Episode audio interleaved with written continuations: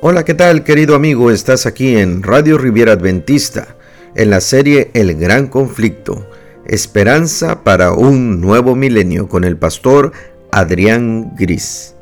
En esta ocasión tendremos un tema muy especial. Es el tema del don profético.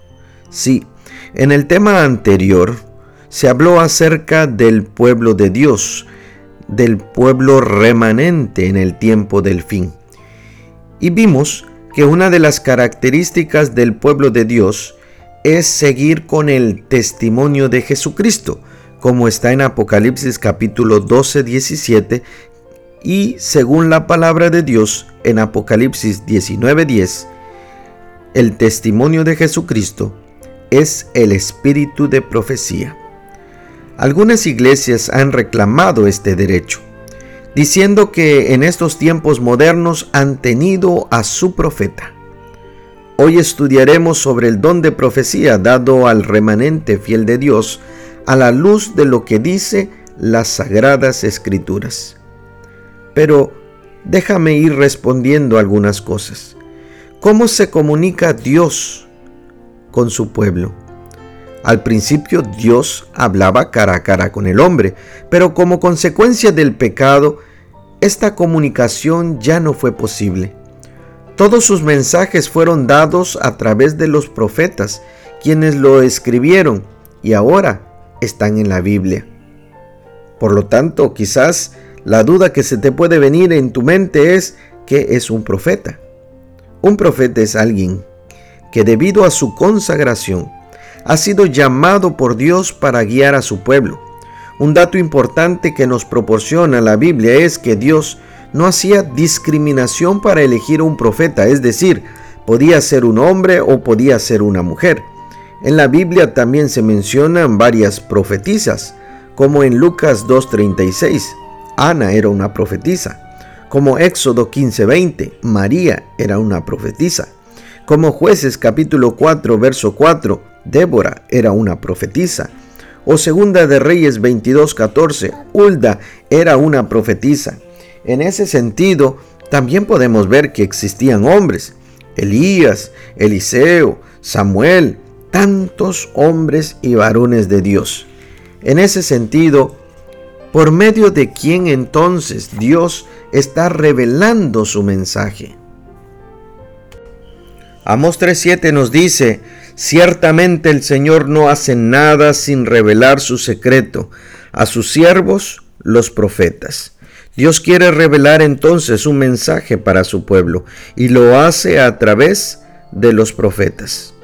En el libro de Apocalipsis capítulo número 19 versículo número 10 nos dice, entonces caí a sus pies para adorarle y me dijo, no hagas eso, yo soy consiervo tuyo y de tus hermanos que poseen el testimonio de Jesús.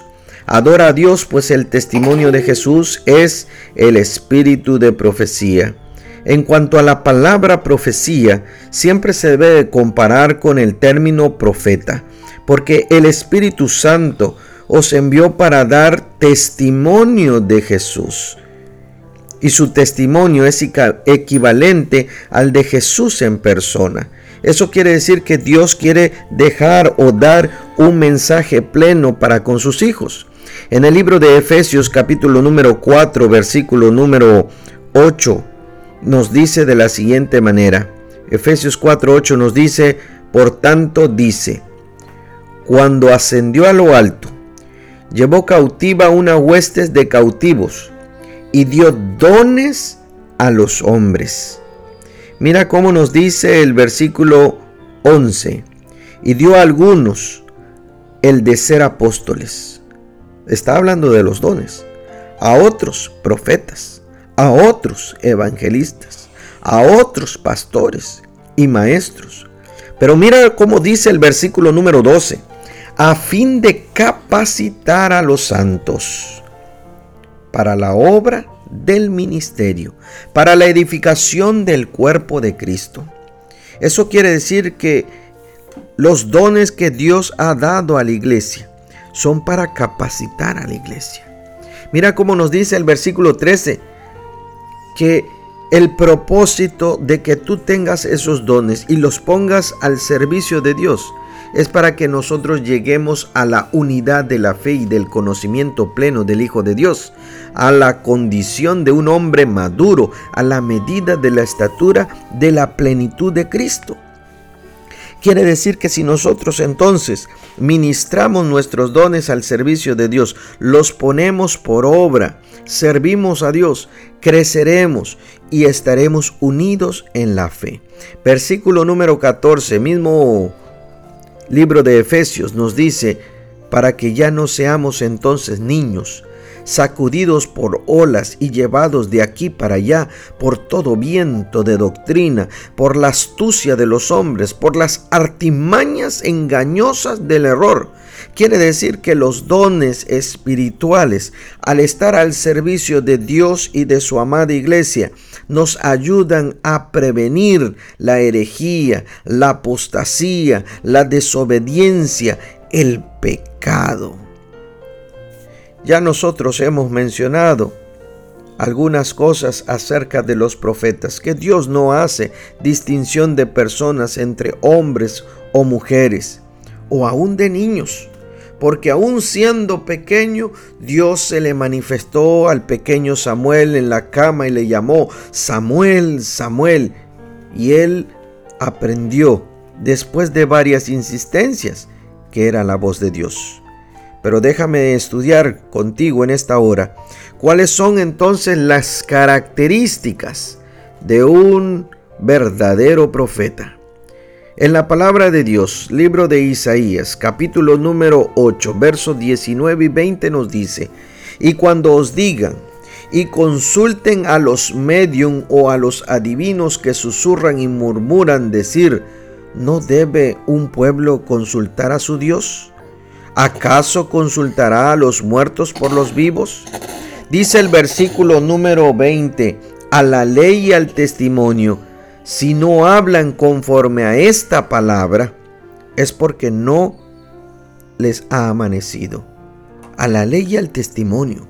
La ley son las normas de Dios, el testimonio de Jesús es la obra de Jesús, mas sin embargo, lo que está hablando es los testimonios de todos los profetas, lo que ellos han cumplido. Eso se resume en una sola frase, la palabra de Dios. Un verdadero profeta necesita conservar toda la magnitud de la palabra de Dios. Cumplir con la palabra de Dios. No va a ir nunca en contra de la palabra de Dios. Libro de Jeremías capítulo número 28 versículo número 9 nos dice, si un profeta profetiza paz, cuando la palabra del profeta se cumpla, entonces ese profeta será conocido como el que el Señor en verdad ha enviado. Será conocido, va a ganar la simpatía de sus oyentes. El falso profeta muchas veces satisface al pueblo, y lo engaña con promesas de seguridad, de prosperidad, en contra quizás de predicciones de guerra, de aflicciones, de pestilencias, pronunciadas por un verdadero profeta.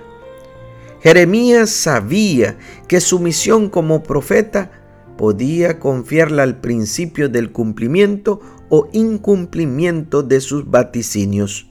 ¿Eso qué quiere decir? Que las características de un verdadero profeta, si es de Dios, lo que él dice se va a cumplir. Si no es de Dios, entonces no se cumple.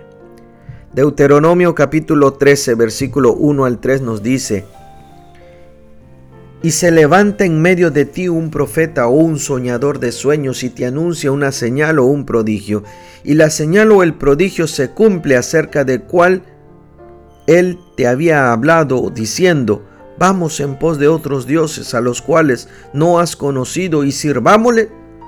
No darás oído a la palabra de ese profeta o de ese soñador de sueños, porque el Señor tu Dios te está probando para ver si amas al Señor tu Dios con todo tu corazón y con toda tu mente.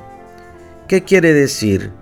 El profeta es el portador de Dios, el que habla, tiene su raíz en ese vocablo, emitir una voz baja, anunciar, transmitir una, una información.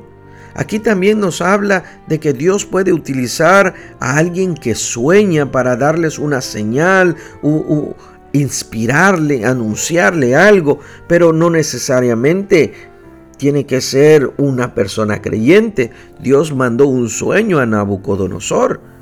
Mas sin embargo, algo que sí nos está queriendo dejar en claro, Deuteronomio capítulo 13, versículo número 3, es que si las palabras de ese profeta te llevan a ir en contra de la voluntad de Dios, en contra de sus designios, en contra de su iglesia, en contra de su ley, es un falso profeta.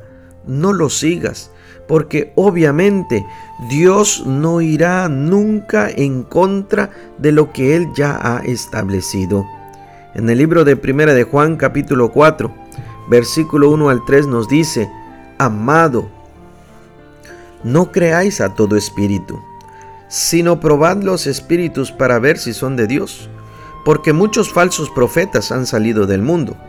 En esto entonces conocéis el Espíritu de Dios. Todo espíritu que confiesa que Jesucristo ha venido en carne es de Dios y todo espíritu que no confiesa a Jesús no es de Dios. Este es el espíritu del anticristo, del cual habéis oído que viene y que ahora ya está en el mundo. Eso quiere decir entonces que debemos probar si lo que está diciendo el profeta es de Dios o no. ¿Cómo lo vas a comprobar? A través de su palabra. Esa va a ser la línea, el lineamiento para que tú puedas entender si lo que está diciendo es verdad y es mentira. Y para ello hay que conocer la palabra de Dios. El libro de San Mateo capítulo número 7 versículo número 20 nos dice, Así que, por sus frutos los conoceréis. Eso quiere decir que un verdadero profeta, la vida, el resultado de su vida va a ir conforme a la voluntad de Dios porque no todo el que me dice Señor, Señor entrará en el reino de los cielos, sino el que hace la voluntad de mi Padre que está en los cielos. Verso 21. En ese sentido, la promesa del don de profecía en la iglesia adventista del séptimo día se cumplió en la persona de la señora de Elena de Guay, cuya vida fue una inspiración para la iglesia y para el desarrollo de la iglesia adventista del séptimo día. Mas sin embargo, aunque ha sido una gran inspiración, la regla de fe no son sus escritos, es la Biblia, la palabra de Dios. Y ella en algún momento mencionó, yo simplemente soy la mensajera del Señor. Y sus escritos van apegados a la palabra de Dios no son corrientes o doctrinas o filosofías nuevas. Van conforme a los principios de Dios. ¿Qué quiero decirte, querido hermano, querido amigo? Número uno, como dice 1 de Tesalonicenses 5:20, no debemos menospreciar las profecías, porque como nos dice 2 de Crónicas 20:20, debemos creer en los profetas de Dios. Y Dios está tratando de que exista un pueblo de Dios con una dirección única, bien determinada, focalizada en el don profético. En ese sentido, las circunstancias de nuestro mundo hoy son apremiantes, porque Dios sigue revelando su mensaje para con su pueblo. ¿Estás dispuesto a escuchar la voz de los profetas? ¿Estás dispuesto a escuchar la Biblia como la palabra de Dios? ¿Estás dispuesto a colocar tu vida en armonía a los principios de Dios y de la ley de Dios? Por lo tanto, hay esperanza para ti en este nuevo milenio en las manos de Cristo Jesús. Vamos a orar. Querido Dios, acepto por la gracia de Dios el maravilloso don profético concedido para con tu pueblo. ya que constituye también una de las principales características de una verdadera iglesia. Señor, yo quiero ser parte de ese pueblo remanente fiel. Yo quiero ser parte de esta iglesia verdadera. Yo quiero poner mi vida en armonía a los principios de Dios y de tu amada iglesia. Por lo tanto, Señor, ayúdame a entregar mi vida a ti. Ayúdame a consagrar mi vida a ti. Ayúdame a purificar mi vida con la sangre del Cordero que quita el pecado del mundo. Por lo tanto, oh Dios y Padre, manifiéstate en mi vida, en mi hogar, en mi familia, en mi iglesia, para que podamos ser un grupo de personas fieles, fieles a Dios, fieles a la verdad, fieles a los principios que emanan de tu palabra. Y si en mi conciencia, oh Dios, me doy cuenta que no he hecho o he dejado de hacer algo, permite que hoy tu Santo Espíritu se revele en nuestro corazón y nos muestre las, los cambios que necesitamos hacer. Por lo tanto, nos ponemos en tus manos para que seas tú quien cambies y transformes nuestra vida a la imagen tuya. Oh Dios y Padre, nos ponemos en tus manos. En el nombre de Cristo Jesús oramos. Amén. Dios te bendiga, querido hermano, y seguramente Él te fortalecerá en los cambios que tú necesitas hacer. Dios te bendiga. Gracias por estar con nosotros. Deseamos que este mensaje haya sido de bendición para tu vida. Recuerda compartir con tus amigos este mensaje de amor y esperanza. Síguenos a través de Facebook como Radio Riviera Adventista. También encuéntranos en Spotify y Anchor.fm.